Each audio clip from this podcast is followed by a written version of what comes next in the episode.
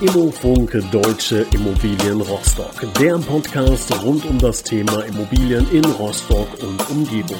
Von A wie Abschreibung bis Z wie Zwangsversteigerung. Mit Thorsten Martens. Hallo und herzlich willkommen, liebe Zuhörer, liebe Immobilieninteressierte. Wir sprechen heute über das Thema, wie kann ich beim Hauskauf Kosten sparen? Und da brauchen wir natürlich jemanden, der uns Rede und Antwort steht.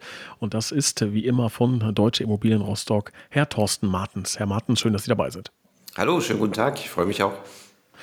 Kann man beim Hauskauf Kosten sparen, Herr Martens? Ich will immer versuchen, äh, mit einer guten Einstiegsfrage im Idealfall den Podcast nach 10 Sekunden zu beenden. Ja oder nein? Ja, können Sie sparen. 10 bis 20 Prozent können Sie in jedem Fall sparen. Ah, das hört sich doch gut an. Das heißt, für alle, die einen Hauskauf planen, werden die nächsten Minuten interessant. Wir wollen darüber sprechen, ähm, wie man Geld sparen kann, aber auch erstmal grundsätzlich, welche Arten äh, von ähm, Hauskäufen gibt es überhaupt? Was beeinflusst so einen ähm, Verkaufspreis bzw. so einen Immobilienpreis? Preis? Was sind Fehler, die häufig passieren? Ähm, ja, kann man vielleicht bei der Finanzierung schon anfangen zu sparen? Das sind alles Fragen, die wir heute einmal beleuchten wollen. Ähm, und ich würde Sie, Herr Martens, einmal kurz bitten, äh, schon mit der ersten Frage ähm, schon mal so ein paar Fragezeichen vielleicht zu beantworten. Welche Vorteile bietet denn erstmal der Kauf einer Immobilie? Fangen wir damit mal an. Kaufen versus Mieten, was ja eine Frage ist, die sich viele Menschen stellen. Jetzt werden Sie sich wundern, weil ich gehe sofort von den Kosten erstmal wieder weg. Denn äh, der Kauf einer Immobilie ist ja in allererster Linie etwas, was ich für mein eigenes Wohlbefinden mache, wenn ich an die eigengenutzte Immobilie, also an das eigengenutzte Haus oder an die eigengenutzte Wohnung denke. Das, glaube ich, ist der beste und höchste Zugewinn, den ich für mich, für meine Familie haben kann, dass ich mir ein Zuhause schaffe, wo ich mich richtig wohlfühle, wo ich selbst gestalten kann, äh, wo ich genau das gefunden habe, was ich in der Mietlösung nicht gefunden habe und dann im Eigentum bin. Das, glaube ich, ist das allererste, von, völlig unabhängig von den Zahlen, die dann dazu natürlich gehören. Die Rationalität kommt natürlich dazu. Muss ja passen für den Geldbeutel, den man zur Verfügung hat. Aber das Wohlfühlen, und das ist ein andauerndes Erlebnis, was Sie über viele, viele Jahre haben, äh, das, glaube ich, steht an, an allererster Stelle. Und das ist, glaube ich, auch die Triebfeder für die Menschen, sich ein Haus zu kaufen, eine Wohnung zu kaufen. Ja, also ich glaube, das ist so ein ähm, Thema, da könnte man eine eigene Podcast-Folge drüber machen, dass wir natürlich in unserer Podcast-Reihe ähm, versuchen wollen, Tipps zu geben, Ratschläge zu geben, wie man Fehler vermeidet, Geld einspart, äh, Profit macht. Aber der Besitz einer Immobilie ist manchmal vielleicht ein schlechtes Geschäft rein monetär, aber emotional ein Gewinn, der ähm, ja über allem steht. Das muss man ganz klar vorwegschicken. Ne? Auch wenn wir hier jetzt darüber sprechen, Kosten sparen, ähm, ja, welche äh, Wege kann man da äh, bestreiten, gibt es auch manchmal, glaube ich, Deals und Geschäfte, die man machen muss, selbst wenn sie vielleicht rein wirtschaftlich gar nicht so klug sind, aber einfach emotional auf einer ganz anderen Ebene sind. Also das einmal vorweggeschickt. Deshalb auch diese Frage und sehr schöne Antwort. Ähm, da schließt sich der Kreis ein bisschen in unseren Gedanken. Ähm, jetzt gibt es mit Sicherheit viele Hörer da draußen, die sich auch erstmal grundsätzlich die Frage stellen, welche Art von Immobilie kann ich mir denn überhaupt leisten? Vielleicht können wir da einmal anfangen, so bei den absoluten Basics. Welche Arten gibt es denn überhaupt und wie finde ich heraus, ob ich mir die leisten kann? Also der größte Wunsch, der größte Wunsch von vielen Menschen ist natürlich das freistehende Einfamilienhaus. Also richtig das Häuschen auf einer Scholle von vielleicht 5, 6, 700 Quadratmetern Größe, wo man einmal ringsrum gehen kann, einen ordentlichen und ansprechenden Garten hat, etwas Ruhe und etwas Abstand. Ich glaube, das ist der Traum der meisten Menschen. Der lässt sich aber eben nicht, und dann kommen wir schon zu den konkreten Kriterien und auch, wo man etwas Geld sparen kann, eben nicht an allen Standorten und in allen Lagen in diesem Land realisieren. Wir haben hm, Städte, wo die Bebauung ziemlich dicht ist, da finden Sie diese großen Grundstücksflächen nicht um Ihr Eigenheim herum. Und dann kommt es ein bisschen zu dem Kompromiss, dass man davon abweicht. Die nächste Größenordnung wäre sozusagen die Haushälfte. Äh, die nächste Geschichte wäre ein Reihenhaus. Oder wenn das alles äh, nicht zu realisieren ist an dem Standort, an der konkreten Lage, die Sie in der Stadt haben wollen, ist dann auch die Eigentumswohnung eine Alternative äh, für das eigene Wohnen. Und danach, glaube ich, kann man als erstes mal so ein bisschen sortieren, mh, hm, wo will ich hin, was ist so mein, meine Lieblingsintention Und natürlich auch eine Kostenfrage, da sind wir ganz nah bei dem Thema. Das freistehende Eigenheim mit dem großen Grundstück ist natürlich am kostenintensivsten. Ja, und letzten Endes geht es ja, glaube ich, dann wirklich darum, auch höchstwahrscheinlich Kompromisse einzugehen. Also wenn Sie in der Lage sind, liebe Hörer, all Ihre Wünsche, die Sie sich so vorstellen, äh, ja, mal eben so locker aus der Portokasse zu bezahlen, dann äh, ist das wirklich wunderbar. Aber ich glaube, auch viele trifft es einfach zu, dass das, was wir uns so im Ideal vorstellen, ähm, ja, wahrscheinlich äh, nicht finanzierbar ist. Und da muss man, glaube ich, einfach Abstriche machen. Und da ist dann, glaube ich, diese alte Formel, Glück ist gleich Erwartung minus Realität äh, gar nicht verkehrt, dass man seine Erwartungen da vielleicht auch ein bisschen runterschrauben sollte ähm, und äh, ja diese alleinstehende Villa einmal ringsrum ähm, ja vielleicht gar nicht unbedingt zum absoluten Glück führt. Aber wir wollen jetzt einmal ähm, genau beleuchten, wie wir beim Hauskauf auch Geld sparen können. Und diese Frage gebe ich einfach direkt eins zu eins weiter, in der Hoffnung, dass jetzt so zehn wunderbare Tipps kommen, die wir uns alle aufschreiben können und dann alle ganz viel Geld sparen. Fangen wir mal mit den, mit den wichtigen Tipps, dem wichtigen Thema, was wir im Moment äh, sehr aktuell in der Politik, in der öffentlichen Diskussion haben. Äh, das heutige Thema ist tatsächlich der energetische Zustand eines Hauses oder auch einer äh, Eigentumswohnung in einem bestehenden größeren Gebäude. Das heißt, wenn Sie nachhaltig, langfristig über die nächsten Jahre Geld sparen wollen, müssen Sie heute beim Einkauf einer solchen Immobilie sich über den energetischen Zustand des Hauses oder der Wohnung sehr genau informieren und ziemlich genau wissen, was in den nächsten Jahren auf sie zukommt. Also Gas- und Ölheizung lernen wir aktuell, werden zum Neueinbau ab 2024 nicht mehr möglich sein. Äh, sie müssen regenerative Energien einbauen, mindestens 65 Prozent einer Heizanlage. Das ist ein ganz, ganz wichtiges Thema, wenn man heute eine Immobilie kauft ähm, womit man sich beschäftigen muss, weil das ein Kostenfaktor für die Zukunft ist. Werden Sie eine bestehende Immobilie mit Gas- oder mit Ölheizung haben und die Anlage ist ganz gut in Schuss, müssen Sie trotzdem kalkulieren, dass eben das Heizen mit Gas und mit Öl aufgrund der CO2-Umlage in den nächsten Jahren zunehmend teuer, teuer, teuer wird, sodass auch der, der Verbrauch, der heute noch ganz günstig erscheint, in der Zukunft äh, sie in ihrem Haushaltsbudget immer mehr und mehr belasten wird. Das ist also ein nicht neues Thema, aber jetzt eins, was richtig aktuell und brennend auf dem Tisch liegt. Also eine Immobilie jetzt anzuschaffen, blicken Sie bitte genau auf den energetischen Zustand, holen Sie sich einen Energieberater dazu, der Ihnen beim Ankauf einer solchen Immobilie tatsächlich einen Fahrplan mit an die Hand gibt, was in den nächsten Jahren passieren muss, damit sie mit dem Haus, mit der Kostensituation auf der sicheren Seite sind. Und hier ist schon der erste Faktor, der erste Punkt der zehn Tipps, die Sie erwarten. Äh, das müssen Sie beim Ankauf einpreisen. Das heißt, man muss mit dem Eigentümer, Verkäufer argumentieren und sagen, hallo, äh, du fährst noch mit Dampflok, wir wollen aber zukünftig E-Loks auf der Schiene sehen. Und die Investitionen muss ich zukünftig treffen. Du hast sie nicht mehr getroffen. Und das müssen wir beim Einstandspreis einpreisen.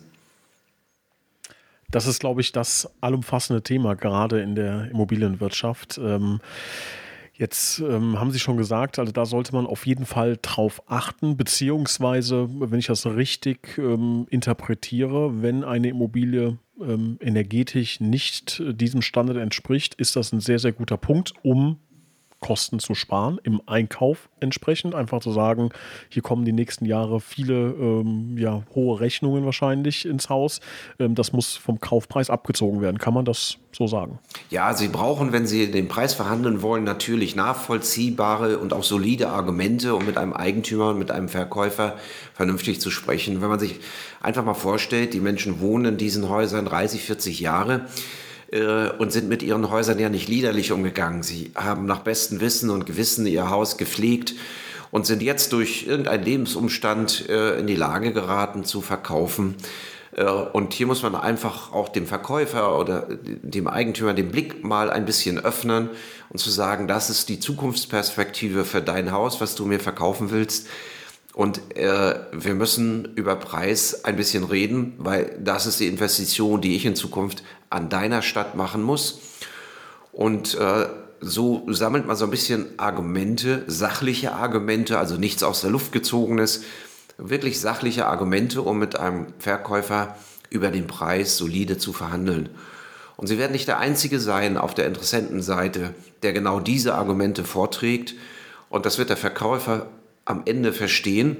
Und dann haben Sie den ersten Punkt, um günstiger einzukaufen äh, für das, was Sie vorhaben. Haus, Wohnung, Reihenhaus. Abgesehen von dem energetischen Faktor, gibt es noch weitere Bereiche, in denen ich Kosten sparen kann? Wir haben in den vergangenen Podcasts schon öfter mal darüber gesprochen, wie gut ich vorbereitet bin auf den Immobilienkauf. Und ich glaube, da liegt nach wie vor der größte Trumpf darin, dass Sie, wenn Sie genau wissen, was Sie wollen, wenn Sie eine Besichtigung äh, für die Immobilie super gut vorbereiten, wenn Sie Ihr Bankgespräch super gut vorbereitet haben und schnell entscheiden können, Entschuldigung, dann können Sie sehr gut einen Preis verhandeln weil sie sich ein bisschen abheben von der Konkurrenz, die mehr oder weniger unvorbereitet auf den Verkäufer zugeht und vielleicht Wochen braucht, um die Dinge für sich selber zu sortieren, um ein Haus kaufen zu können. Wenn Sie dem Verkäufer offerieren und zu sagen, lass uns bitte auf den Preis XY uns vereinbaren, vielleicht ein bisschen begründet über die energetischen Themen, die wir eben besprochen haben, äh, und ich bin auch in der Lage, in den nächsten drei, vier Tagen die Finanzierung dazu auf den Tisch zu legen und das Haus zu kaufen, äh, dann sind Sie im Vorteil. Dann können Sie am meisten Kaufpreis verhandeln. Wenn Sie nur mit dem Verkäufer über Wenn und Aber reden, kommen Sie natürlich in eine Preisverhandlung nicht vorwärts.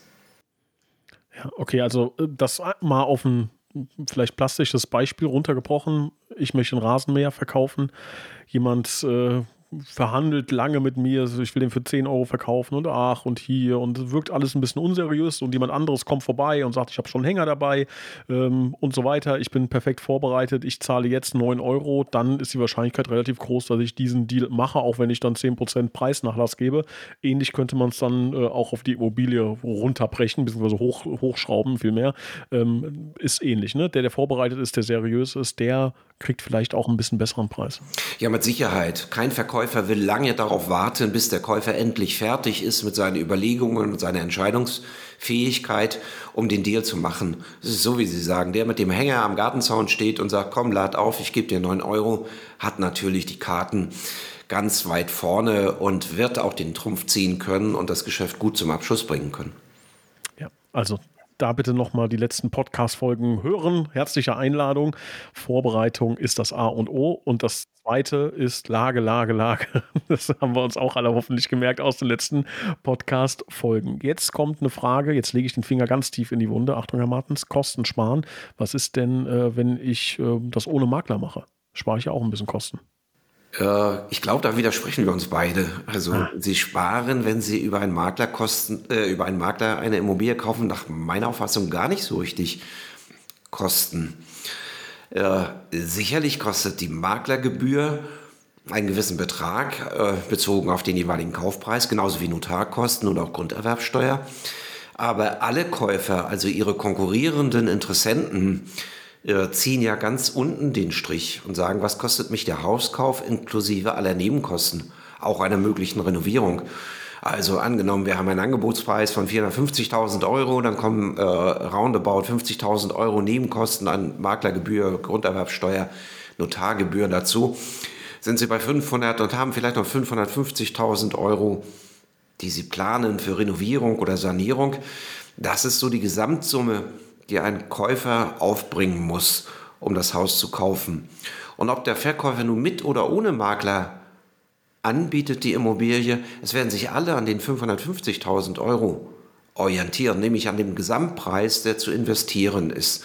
Und insofern schlägt die Maklergebühr rein rechnerisch, so auf, zu sagen auf dem Papier, äh, schon zu Buche, aber gekauft wird eben zu dem Angebotspreis oder Marktpreis, der sich durch die Nachfrage der Käufer eben ergibt. Und der wird, mal diesen Fall genommen oder dieses Beispiel, eben bei 550.000 Euro Gesamtkosten liegen. Zweites Argument. Makler. Also wir haben gerade äh, eine Veröffentlichung von Sprengnetter. Sprengnetter vielleicht für die Zuhörer ist der größte Immobilienbewerter in Deutschland, verfügt über die größte äh, Datenbank und verfolgt am aufmerksamsten das Geschehen, wird von vielen, vielen Banken als das grundlegende Institut angesehen und es kommen ganz viele Marktinformationen von dort. Wir hören also jetzt Januar, Februar 2023 der Marktanteil von Immobilien, die über Makler verkauft werden, steigt äh, um 2,6 Prozent auf roundabout 65,7 im Moment. Also knapp 66 Prozent aller Immobilien, die im Markt sind, werden über Makler angeboten. Sprich zwei Drittel. Wenn Sie von vornherein ausschließen, dass Sie über Makler kaufen, haben Sie nur einen Zugang auf ein Drittel des tatsächlichen Immobilienmarktes. Und wenn Sie jetzt Immobilien mit und ohne Makler vergleichen wollen, ähm, haben Sie da schon äh, ein Delta. Ihnen geht sozusagen ein gewisser Marktanteil, bei dem Sie für Ihr besonderes oder eigenes Bedürfnis kaufen wollen, faktisch verloren. Und ich glaube, das ist durch Geld gar nicht wieder auf, aufzuwiegen, äh, weil Sie dort, wir haben schon einen Podcast gemacht in der Thematik, wahrscheinlich gute Gelegenheiten verpassen werden. Ja, jetzt habe ich äh, so einen Plan im Kopf. Ich bin mir aber nicht ganz sicher, ob ich mich da in einem äh, Rechts, äh, ob das ja in einem, in einem sauberen Rechtsraum äh, sich befindet, mein Plan. Und zwar, ich spreche einfach mit dem Immobilienverkäufer und wir einigen uns und dann sagen wir, jetzt können wir doch den Makler ausklammern und dann spare ich Kosten. Bin ich dann noch im rechtlich sauberen Rahmen? Also moralisch mit Sicherheit schwierig. Wie sieht das rechtlich aus? Na, rechtlich haben Sie, wenn Sie ein Angebot durch einen Makler haben, natürlich einen Maklervertrag geschlossen. Das Gesetz schreibt vor, dass der Maklervertrag in Textform zu schließen ist, also durch E-Mail-Austausch, durch Abrufen der Informationen. Wenn Sie den Makler besuchen im Büro, natürlich durch ein Schriftstück dort vor Ort.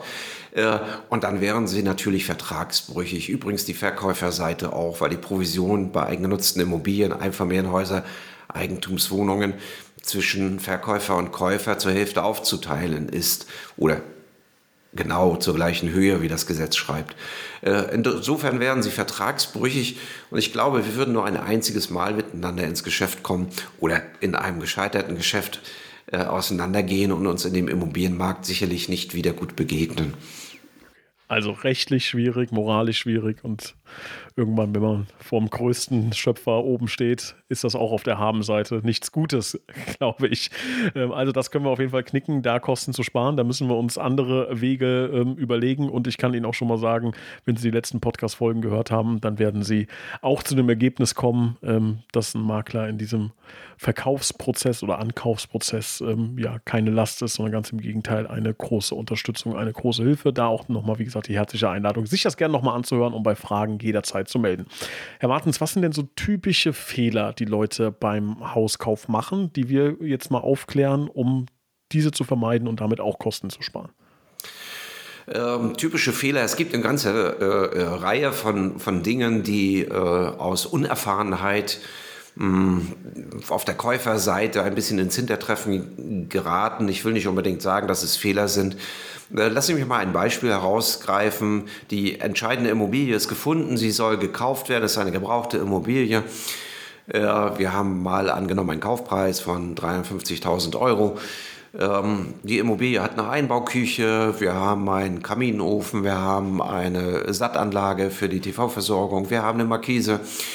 Der Eigentümer sagt, Mensch, ich lasse auch noch die Terrassenmöbel da und ich habe auch noch ganz viel Gartenzubehör und Gerät und so weiter. Das soll alles mit bei den 350.000 Euro so dabei sein. Äh, wir fassen das unter dem Begriff so bewegliches Zubehör für eine Immobilie. Der Käufer geht zu seiner Bank und sagt, hallo, ich will da hinten das Haus für 350.000 Euro kaufen. Die Bank breitet die Finanzierung auf, wertet das Objekt ein, berücksichtigt den geplanten Kaufpreis. Ähm, jetzt kommt es zu der Diskussion in Vorbereitung eines direkten Kaufvertrages. Äh, und es kommt die Empfehlung aus irgendeiner Richtung, kurz vor Abschluss des Vertrages, äh, rechnet doch mal das bewegliche Zubehör aus dem ursprünglichen Kaufpreis raus, nimmt es in den Kaufvertrag auf, weist es extra aus. Mal angenommen, wir summieren mal die Dinge, die ich benannt habe, auf und kommen da auf eine Summe von 15.000 Euro. Schön vermerkt im Kaufvertrag, bewegliches Zubehör, einzelne Aufstellung, Inventarliste. Gesamtsumme 15.000 Euro. Auf diesen Betrag brauchen Sie keine Grunderwerbsteuer bezahlen. so das Finanzamt das in dieser Aufstellung mit der Güte auch anerkennt und die Werte auch realistisch sind zu den Zeitwerten der Gegenstände. Ähm, aber sie haben ihre Finanzierung anders eingereicht. Sie haben die Finanzierung auf einen Hauspreis von 350.000 Euro eingereicht. Die finanzierende Bank wird jetzt Wert darauf legen, dass auch die 350.000 Euro als tatsächlicher Hauspreis im Kaufvertrag steht und die Abweichung nicht zustande kommt über die 15.000 Euro. Die Bank möchte von Natur aus natürlich keine Möbel oder gebrauchte Gartengeräte finanzieren, sondern sieht da den Hauspreis.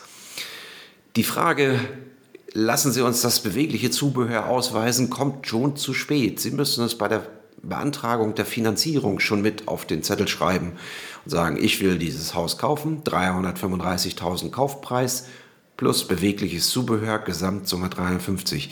Dann wird es durch die Bank ordentlich eingetaktet. Sie kriegen eine auf die konkrete Situation saubere Finanzierung dazu und können ohne Zweifel die 15.000 Euro im Kaufvertrag bewegliches Zubehör ausweisen.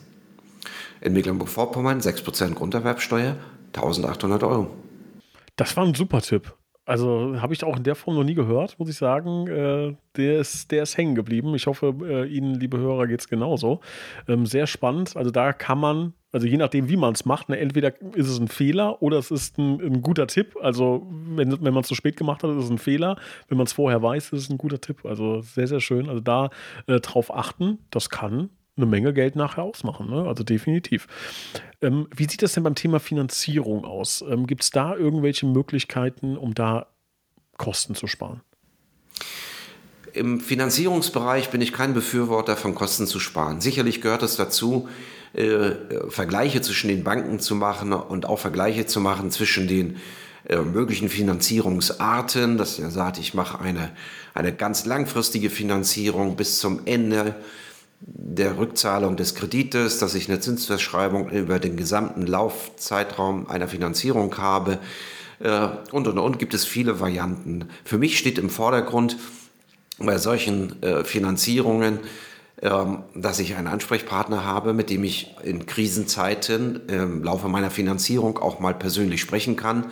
Das heißt, ich bin immer ein Befürworter einer regionalen Bank, eines regionalen äh, Kreditinstitutes oder einer Filialbank, die überregional tätig ist, aber eben in meinem Heimatort oder nahe dabei eine Filiale unterhält, so dass ich dorthin gehen kann und vielleicht muss ich mal über eine Tilgungsaussetzung reden. Vielleicht habe ich mal persönliche Situationen, wo ich sage, wie sieht es denn aus? Kann ich was strecken? Kann ich eine Sondertilgung machen? Wie sind die Bedingungen? Das lässt sich mit einer Direktbank schlechter äh, glaube ich, besprechen, wenn man dort nur in einem Callcenter landen würde. Das ist so das Hauptkriterium aus meiner Überlegung heraus. Muss nicht von allen geteilt werden, aber äh, ist wichtig. Und da wäre mir eben äh, das wichtiger, als wenn wir einen Zinssatz von 0,01 irgendwie besser haben äh, als an einem vergleichenden äh, Kreditinstitut. Und natürlich muss man dann genau die Dinge, die ich eben angerissen habe, ganz grob zu Ende denken. Was ist mein Hauptinteresse. Will ich den günstigsten Zins haben oder will ich langfristig eine Sicherheit haben? Das ist ein bisschen Mentalitätsfrage. Bin ich mehr der Zockertyp oder will ich mich eben äh, ganz in Ruhe ins Kissen zurücklehnen und sagen, okay, einmal abgeschlossen, 20 Jahre Ruhe, mir kann nichts passieren. Äh, auch da ein sehr spannender Gedanke. Ich privat beispielsweise habe äh, mir ähnliche Fragen gestellt. Also ich bin auch bei der Haus- und Hofbank genau mit dem Argument zu sagen, ich kenne da die eine Person, die ich dann halt, wenn es, wenn mal was wäre, auch anrufen kann, wohl wissend, dass ich mit Sicherheit auch woanders noch eine andere, bessere vielleicht Finanzierung erreicht hätte. Ähm, und wie Sie sagen, also das ist schon ein Gedanke, den man in sich trägt, glaube ich. Ne? Da muss man sich für links oder rechts dann einfach entscheiden in diesem Szenario. Und es gibt vielleicht auch Argumente für beide Richtungen. Äh, aber es ist sehr äh, interessant, dass Sie das auch so sagen, dass man da nicht unbedingt auf den letzten Euro achten sollte. Ist wie so eine kleine Versicherung eher, kann man, kann man sagen, ne, für die man da bezahlt. Ja, es gibt ja Vorlieben, es ist wie beim Autokauf. Jemand kauft online das Auto und fährt dann halb quer durch Deutschland und holt es sich dort bei einem Autohaus irgendwo ab, äh, wo es am allergünstigsten gewesen ist, die vergleichbare Maschine. Äh, und der andere sagt, nein, ich mache das in meinem Heimatort, weil da ist der Autohändler. Wenn dann die Tankklappe rasselt und ich was heim machen muss, dann kann ich zu dem hingehen und er hilft mir in der äh, äh, Situation dann weiter. Und möglicherweise ist eben das Auto dort zu kaufen ein Ticken teurer. Am besten sind immer die, die dann Waschmaschinen auf Amazon kaufen und dann zum örtlichen Waschmaschinenhändler gehen und sagen, hier stimmt irgendwas nicht, mal bitte nachgucken für, für Umme. Ja, genau. Das sind immer die besten, genau. Ähm, wenn ich jetzt eine Immobilie gekauft habe, habe da schon eine Menge äh, Geld gespart und möchte da aber auch noch ein bisschen was machen. Reparieren, renovieren, Instandhaltung etc. Gibt es da Möglichkeiten, wie ich auch da im Nachgang Kosten sparen kann, die ich ja vielleicht vorher in meiner Kalkulation drin hatte? Handwerker ist ja ein ganz schwieriges Thema. Folge, Folge für sich wahrscheinlich. Ja. Heute, heute den richtigen Handwerker zu finden, der mit dem richtig super guten Angebot um die Ecke kommt, das ist natürlich eine Frage des Suchens und des Findens. Äh, da kann man allgemein nur die Empfehlung aussprechen, hören Sie sich um in der Nachbarschaft, bei Freunden, bei Bekannten, wer hat mit wem hier schon mal gut und vertrauensvoll zusammengearbeitet. Oder fragen Sie auch Ihren Baumarkt, die haben ja auch immer mal eine Handwerkerliste, ähm, wo Sie sagen, wir arbeiten schon viele Jahre mit diesem oder jenem zusammen. Äh, und da hilft es einfach nur, äh, äh, zu sammeln, zu sieben, zu vergleichen, Angebote einzuholen. Und natürlich muss man vorher so ziemlich genau definieren, was will ich denn überhaupt. Und ich glaube dann, wenn ich das noch ergänzen darf, sich dann auch gut kümmern. Ne? Also wenn man jemanden hat, dann auch ja, gut und seriös und vertrauensvoll mit dieser Person zusammenarbeiten. Ja, nehmen Sie ein Vierteljahr frei und kochen dann, der Handwerker arbeitet, immer Mittag, Frühstück äh, und Vesper. Das muss dazu aufgebracht werden und kalkulieren Sie das mit ein in die Kosten äh, um das hinzukommen. Nein, Scherz beiseite. Äh, natürlich, ein ordentlicher Umgang, Handwerker, Kunde, Kunde, Handwerker, das gehört dazu. Äh, wer bei mir im Eigenheim arbeitet, da muss ja ein bisschen Vertrauen auch zu haben, dass er die Dinge ordentlich macht. Was helfen kann, wenn ich mir nicht ganz sicher bin, äh, hole ich mir jemanden, einen Bauberater, einen Bauingenieur dazu, der eine Art Bauüberwachung macht, auch bei kleinen Maßnahmen, äh, kann man immer empfehlen.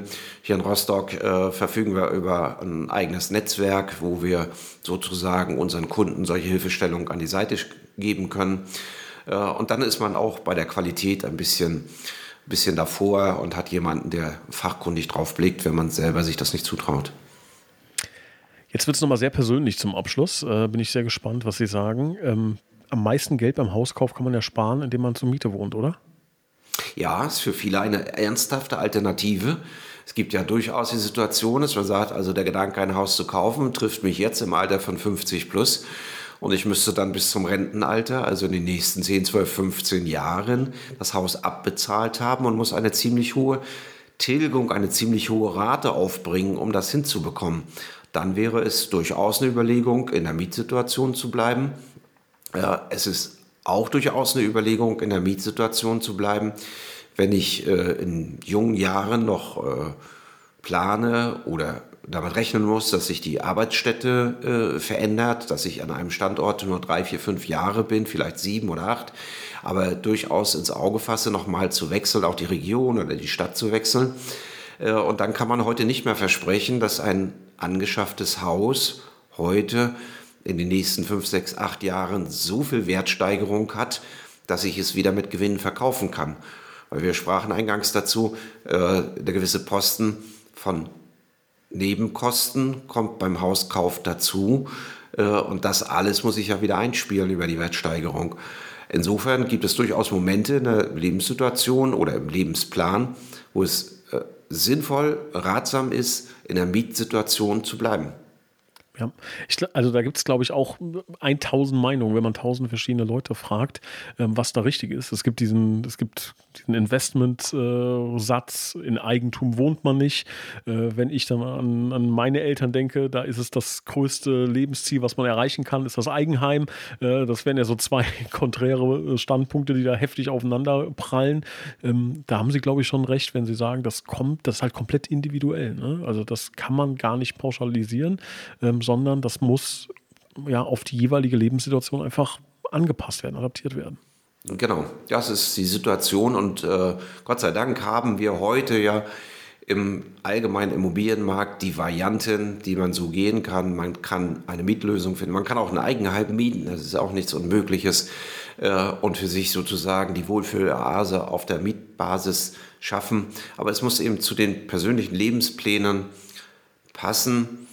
Äh, wenn sie langfristig sind, ist nach meiner Auffassung Eigentum immer der richtige Schritt, weil langfristig Eigentum auch vor Inflation, vor Geldentwertung äh, schützt und äh, das Abtragen eines Kredites natürlich auf eine ganz andere Art und Weise Vermögen bildet, dass ich nachher ein weitestgehend schuldenfreies Eigenheim stehen habe. Das ist schon sinnvoll. Ja, aber es muss zu einem persönlich wirklich gut passen. Deswegen ist es richtig, eine pauschale Aussage gibt es dazu nicht. Liebe Hörer, es gibt mit Sicherheit noch ganz viele Aspekte, wie man bei einem Hauskauf Geld sparen kann. Aber das Wichtigste dabei ist, das ist einfach immer von Fall zu Fall unterschiedlich. Wir haben versucht, ein paar äh, Dinge heute anzureißen, ein paar Themen abzuklopfen. Ich glaube, dass ein paar äh, spannende Gedanken und Ideen dabei waren. Aber wenn Sie ähm, ja vorhaben, eine Immobilie zu kaufen, ein Haus zu kaufen und dabei nicht allzu tief ins Portemonnaie greifen wollen, dann sollten Sie sich auf jeden Fall ähm, entweder gut in das Thema einlesen, mit Personen, mit Menschen sprechen, die sich sehr gut damit auskennen und vor allem, das haben wir gelernt, nicht nur heute, sondern auch in den letzten Folgen gut vorbereiten. Wenn Fragen sind, wenn Sie explizit Fragen zu einem direkten Fall haben, bitte jederzeit melden über sämtliche Kontaktkanäle und ähm, ja, dann stehen Herr Martens und das Team rund um Deutsche Immobilien Rostock mit Sicherheit gerne zur Verfügung. Wir bedanken uns recht herzlich für Ihre Zeit und ein ganz großes Dankeschön geht auch an Herrn Martens für die tolle Expertise. Vielen Dank auch für Ihre Zeit. Dankeschön. Tschüss.